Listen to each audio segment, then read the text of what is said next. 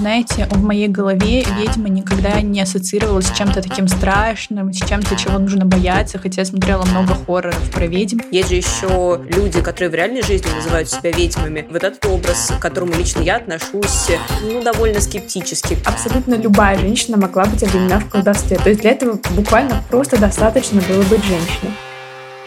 Всем привет! Это подкаст «Женщины и все», который делает команда издания «Горящая изба». Мы рассказываем про все, что может быть интересно женщинам, и делаем подкаст, в котором обсуждаем самые разные темы, от репродуктивного насилия до дарам. Я Лера Чебедько, авторка «Горящей избы», а вместе со мной главный редактор Таня Никитина. Привет. И редактор «Роста» Полина Накрайникова. Всем привет! Для сегодняшнего выпуска мы решили взять такую мистическую тему и поговорить о ведьмах. Например, вы знали, что эти мистические существа, на которых раньше была объявлена самая настоящая охота, и которых отправляли под трибунал, сегодня являются одним из символов феминизма. И именно об этом мы хотим сегодня поговорить. В сегодняшнем выпуске мы будем много говорить про историю ведьм, откуда вообще начались на них гонения, как люди начали в них верить и как относятся к ведьмам сейчас. Но для начала мне бы хотелось э, спросить у вас, каким символом ведьма является конкретно для вас? Для меня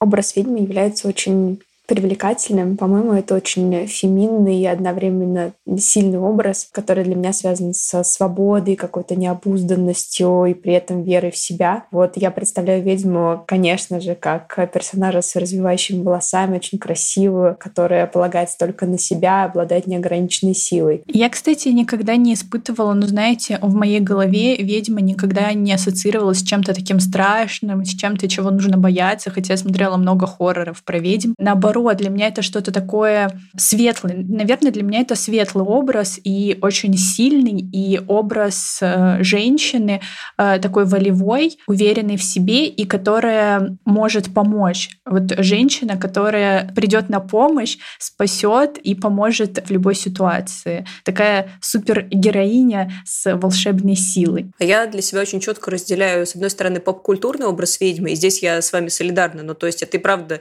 для меня это какой-то положительный положительный образ такой могущественной волшебницы, хранительницы знаний, человека, который знает чуть больше, чем все остальные люди. А с другой стороны, есть же еще люди, которые в реальной жизни называют себя ведьмами. И вот этот образ, к которому лично я отношусь, ну, довольно скептически, как и к остальным проявлениям магического мышления. Но давайте обо всем по порядку, и давайте как раз поговорим о том, как вообще появились ведьмы и в культуре, и как раз в нашей реальности. Первые упоминания о них были еще в Ветхом Завете. В 28 главе первой книги царств царь Израиля Саул обращается за помощью к ведьме, как к волшебнице, чтобы узнать исход битвы, в которой ему предстоит участвовать. И она ему помогает, вызывая из мертвых дух пророка Самуила. И вот интересно, что в Пятикнижии колдовство уже осуждается, и в книге Левит говорится, что колдующих мужчин и женщин надлежит э, забивать камнями. Ужас.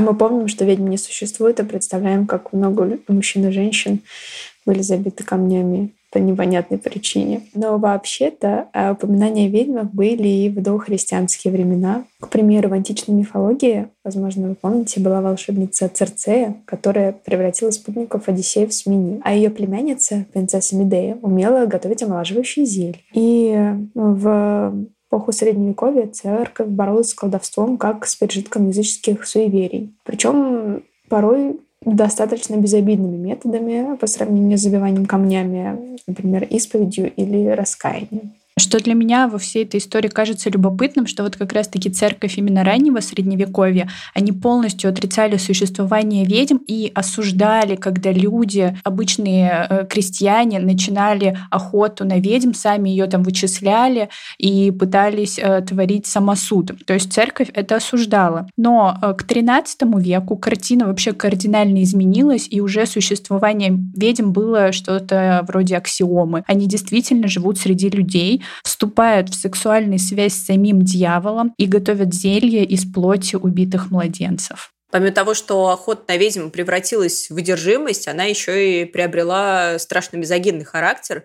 А, благодаря книге «Молот ведьм», которую по одним данным написали два человека, инквизитор Генрих Крамер и демонолог Якоб Шпренгер, а по другим только Крамер. В любом случае, вот «Молот ведьм» стал настольной книгой инквизитора, хотя, что любопытно, католическая церковь ее так и не признала. Давайте вообще поговорим про эту книгу «Молот ведьм» подробнее.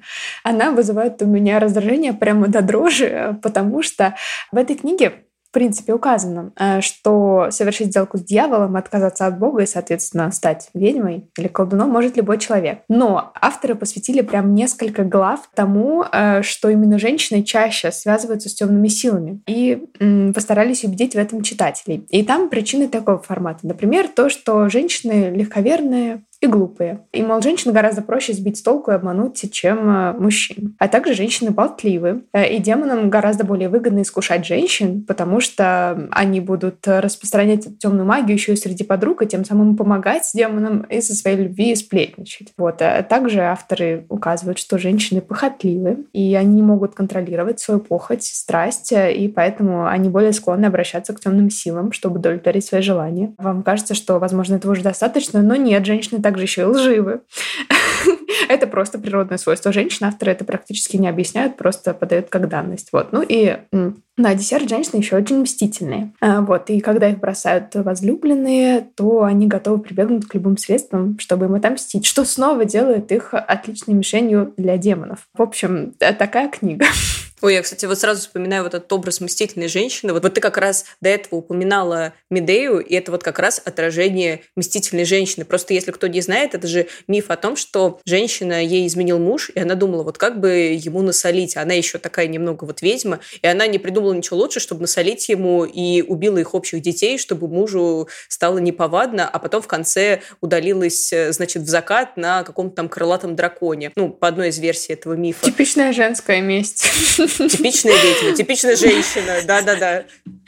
Блин, я вчера, когда готовилась к подкасту, и сегодня, когда вот эта Таня перечитала, у меня такая злость внутри, такое чувство несправедливости меня распирает. Но что меня больше всего во всем этом возмущает, э, я сейчас говорила со смехом, но на самом деле это правда не смешно, потому что они еще и посвятили целую главу тому, как э, с этим нужно бороться, как нужно проводить арест ведьмы, как ее допрашивать и как ее наказывать. И вот по их советам, когда ты приходишь в дом ведьме, ее дом нужно тщательно обыскать, чтобы там э, не было каких-то спрятанных орудий колдовства. Ее ни в коем случае нельзя оставлять одну в комнате, иначе она может принять снадобье, которое облегчит ее пытки. Вот тут, конечно, самообладание просто уходит в закат, как Медея на драконе. Также э, перед допросом нужно обязательно осмотреть ее одежду и сбрить все волосы на всех частях тела, чтобы она, не дай бог, где не спрятала обереги и амулеты, которые смогут ее защитить. И самое главное, что если во время допроса женщина не плачет,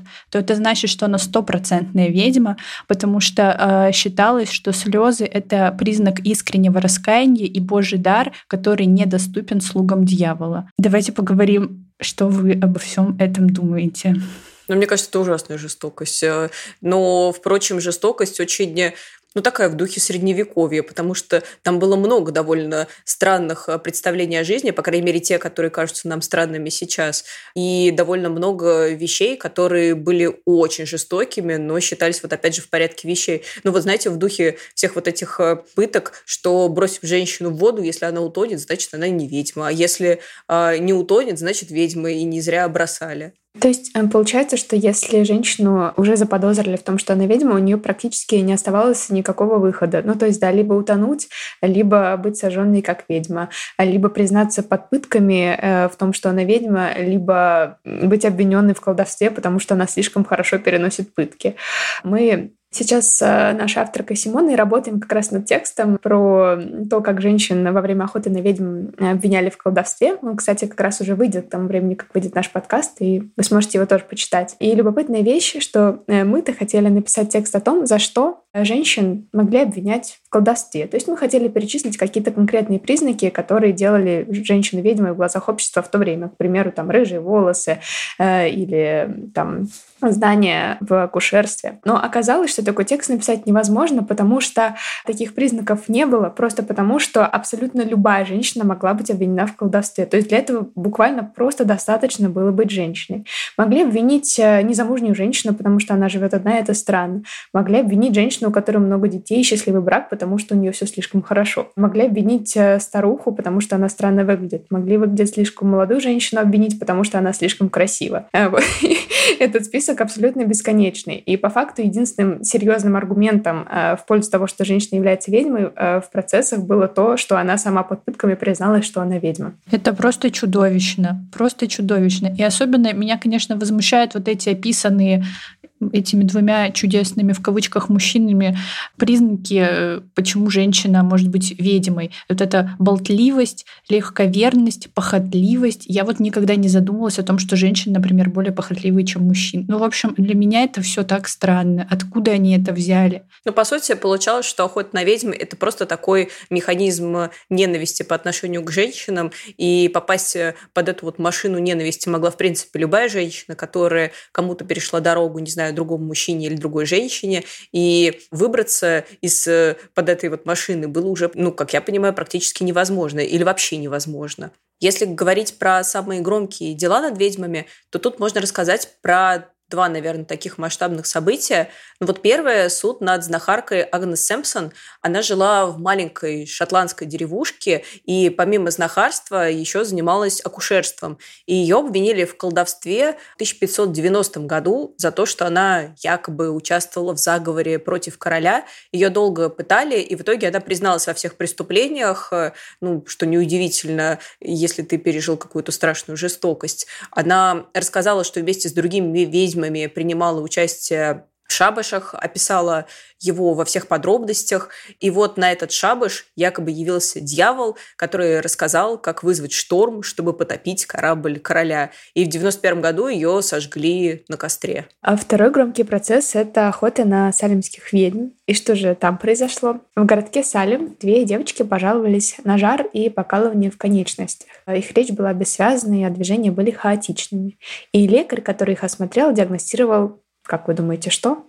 одержимость. Обе девочки были родственницами местного пастора. И, конечно же, началась э, повальная истерия, допросы, а девочек требовали, чтобы они признались, кто их околдовал. И в итоге они Напомню, э, две маленькие больные девочки с жаром, от которых куча народу требовала ответа. В итоге они назвали имена трех женщин, которых на самом деле было очень легко обвинить, потому что у них у всех был э, низкий социальный статус. Да, и вот Полина сейчас до этого говорила о том, что женщина не могла избежать, если ее обвинили ведьмой, но вот тут как раз история, одна из этих трех женщин избежала казни, ее звали Титуба, и ее также пытали. Ее несколько недель очень жестоко избивали, и из-за этого ей пришлось признаться, что в Салеме действительно существует ведьминский шабаш. И из-за вот этого признания как раз-таки началась вот эта знаменитая салемская охота на ведьм и череда обвинений, естественно, чаще всего беспочвенных. И э, в общей сложности осудили 160 человек, среди которых были как женщины, так и мужчины.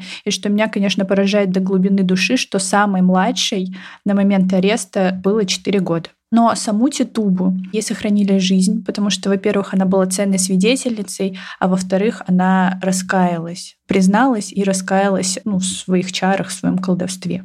Не знаю, это все просто ужасно, потому что мне, честно говоря, ужасно жалко и всю эту огромную толпу людей, и эту женщину, которая тоже пыталась спасти свою жизнь любыми способами, и у меня вот как-то не получается в том числе ее осуждать. Пожалуй, хорошо, что к XVIII веку образ ведьм наконец-то декриминализировали, и больше не было невинных жертв. И во многом все это произошло благодаря расцвету романтизма. Мистицизм и отрицание обыденности мира вышли на первый план.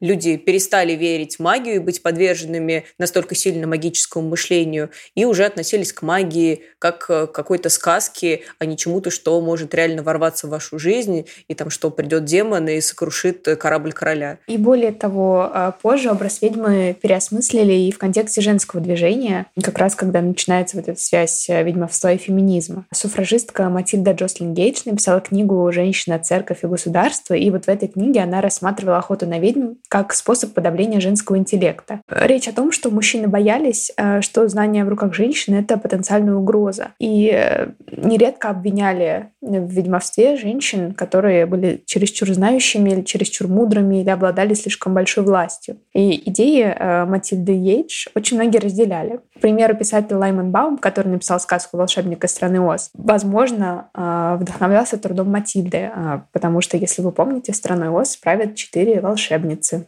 Да, и что на самом деле волшебника из страны Оз до сих пор считают э, как бы феминистской сказкой. Что сказать именно про ведьм и феминизм, что в 60-х годах в США появилась радикальная феминистская организация, которая называлась ВИЧ. Это был акроним, то есть не каждая буковка через точку написана. И он расшифровывался как э, «Женский международный заговор из ада». Звучит интересно. Захотелось поучаствовать. Да. Э, в общем, женщины, объединенные под именем ВИЧ, организовывали множество громких акций. И, например, одна из них был пикет на Уолл-стрит э, с проклятиями в сторону промышленного индекса Дуу Джонса. И что тут еще очень важно сказать, что эти женщины, они ни в коем случае не были связаны там с оккультизмом или с каким-то магическим мышлением.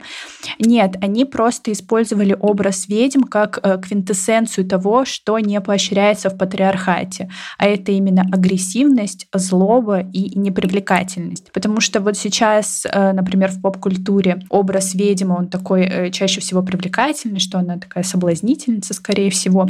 Но вот изначально, когда только это слово ВИЧ появилось, оно со староанглийского переводилось как «женщина-маг», и в XV веке к его основному значению прибавили негативное «старая, страшная и злобная женщина». И до сих пор слово «ведьма» используют в негативном контексте по отношению к женщинам, не связанным а, с оккультизмом. Вот яркий пример. В марте 2021 года председатель Республиканской партии США Мичигана а, Рональд Вайзер назвал ведьмами трех представительниц партии демократов. Он еще и сказал, что демократов нужно сжигать на костре. Ну, такое супер, конечно, прогрессивное мышление. На это одна из женщин опубликовала в Твиттере коллаж с изображением себя и коллег и подписью «Это ведьма из Мичигана». Ага, потом в апреле у стен Капитолия состоялась акция в поддержку этих самых ведьм из Мичигана.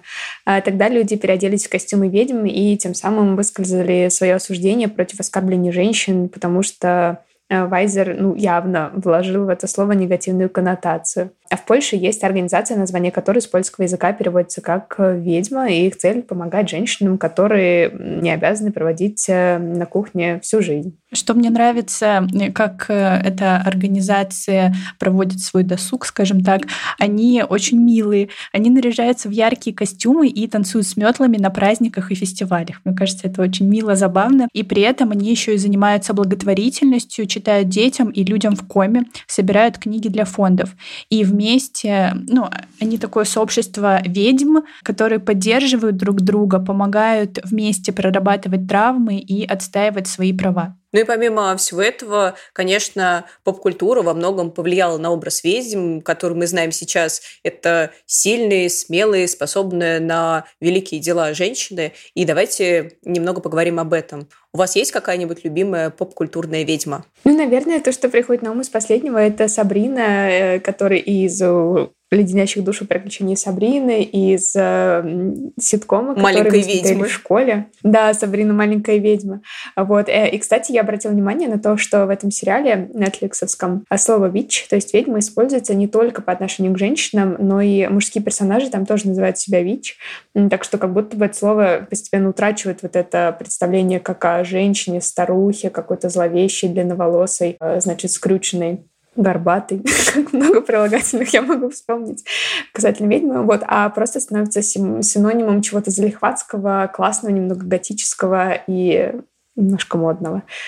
Когда ты говорила про старуху, я сразу вспомнила, мне кажется, шикарный образ Мэрил Стрип в мюзикле «Чем дальше в лес». Она там как раз-таки играет ведьму, у нее там такие серые волосы. Она потрясающая. Но мои любимые ведьмы — это, конечно, «Зачарованные». И я немножко читала про этот сериал, когда-то давно. Во-первых, это был, наверное, первый такой успешный сериал э, с женщинами в главной роли. И вот как раз-таки создатели сериала использовали образ ведьм как символ феминизма, в том числе, потому что «Зачарованные», особенно первые сезоны, э, считаются феминистским сериалом именно благодаря того, что это они транслируют вот эту идею сестринства и взаимопомощи женщин друг друга. Э, если вы внимательно посмотрите первые сезоны, то вы увидите, что там почти не делается акцент на любовные линии, а именно делается акцент на отношения сестер друг с другом, и что почти все демоны, с которыми они борются, да, по-моему, все в первых сезонах — это мужчины. Вот. Ну и вообще, на самом деле, для меня вот этот дом из зачарованных, мне кажется, это одно из самых таких э, уютных и комфортных мест во всем кинематографе. Я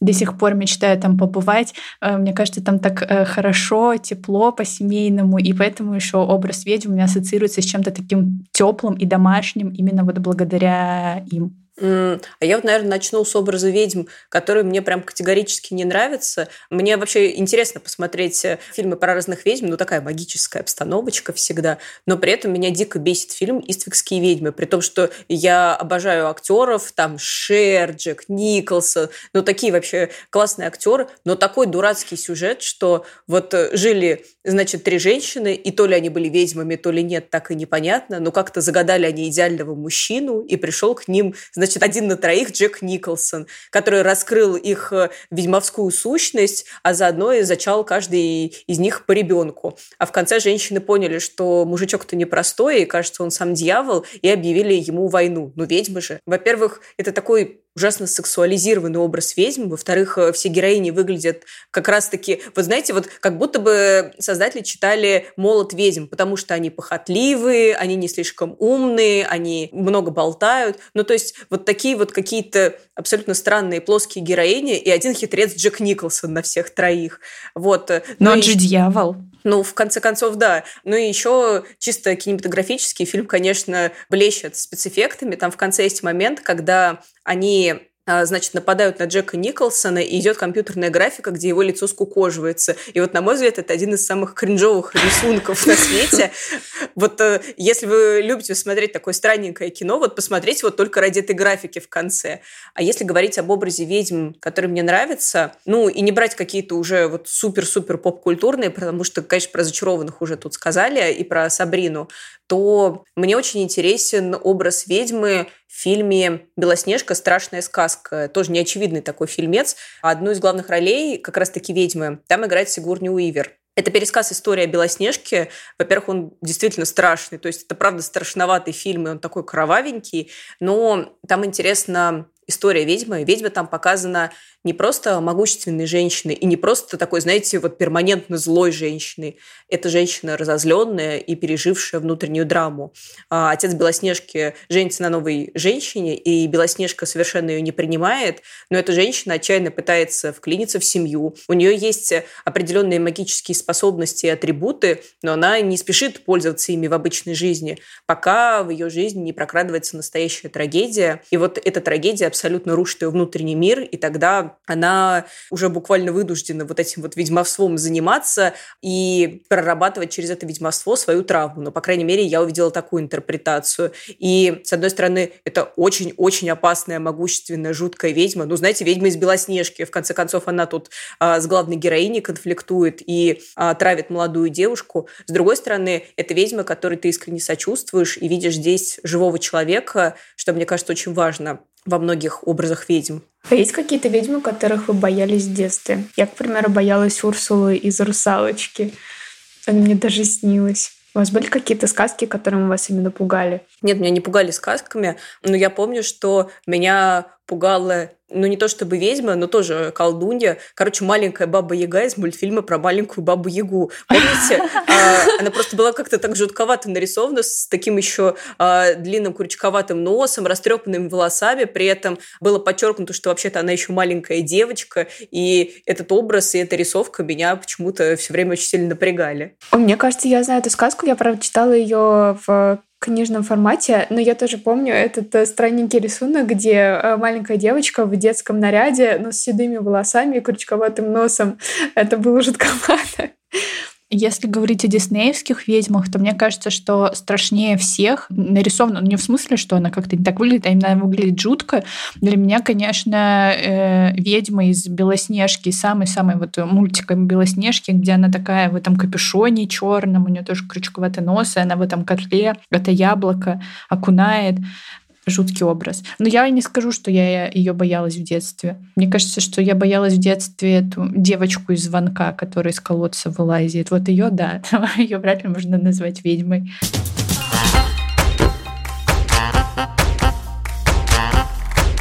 Расскажите в комментариях, каких ведьм боялись вы и какие ведьмы нравились вам. Мы с удовольствием почитаем и, может быть, э, вспомним каких-нибудь классных ведьм, о которых э, мы даже и не догадывались, а они классные, нужно срочно освежить их в памяти. Ссылку на текст про то, как э, ведьмы стали иконами феминизма, и на текст Симоны, который уже Таня упоминала, мы оставим, как всегда, в описании. А если вам есть что рассказать по теме выпуска, оставляйте свои комментарии в соцсетях. Также подписывайтесь на нас, ставьте лайки и слушайте на всех популярных платформах. А еще недавно мы запустили подкаст «Дом с огнем», в котором рассказываем, как сделать дом чистым и уютным и не утонуть в рутине и гендерных стереотипах. На него тоже можно подписаться, если вам интересно интересно. Всем пока. Пока-пока. Всем пока.